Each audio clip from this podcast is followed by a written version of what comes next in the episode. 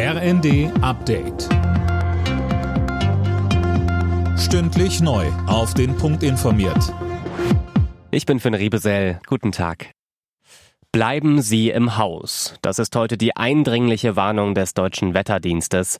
Vom Saarland über Rheinland-Pfalz und Hessen bis nach Nordbayern warnt der DWD vor extremem Glatteis.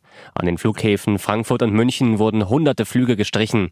Und auch die Deutsche Bahn rechnet mit erheblichen Problemen im Nah- und Fernverkehr und hat deswegen unter anderem die Zugbindung für heute aufgehoben. In den betroffenen Regionen fällt teilweise auch die Schule aus. Bundesinnenministerin Faeser sieht keinen prägenden Einfluss von Rechtsextremisten auf die Bauernproteste.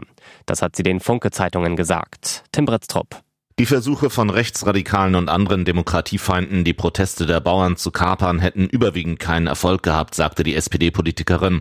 Es habe aber trotzdem nicht hinnehmbare Vorfälle gegeben. Wenn Galgen gezeigt werden, an denen Politiker symbolisch aufgehängt werden sollen, dann ist das kein politisches Statement, sondern eine demokratiefeindliche Drohung mit Gewalt, sagt Feser. Insgesamt lobt sie aber die klare Abgrenzung der Bauernverbände nach rechts, die habe Wirkung gezeigt.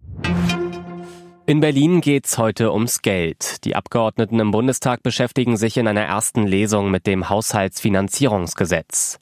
Das beinhaltet auch die umstrittenen Einschnitte beim Agrardiesel für landwirtschaftliche Betriebe. Nach den großen Bauernprotesten will die Bundesregierung die Wogen nun aber glätten. Morgen wollen die Ampelfraktionen Möglichkeiten vorstellen, den Bauern entgegenzukommen. Im Gespräch ist unter anderem der Abbau von Bürokratie in der Landwirtschaft. Die Deutschen trinken immer weniger Wein. Im vergangenen Wirtschaftsjahr ist der Pro-Kopf-Verbrauch der über 16-Jährigen um ein Liter auf 22,6 zurückgegangen. Ein Grund dafür ist der demografische Wandel, heißt es vom Deutschen Weininstitut. Alle Nachrichten auf rnd.de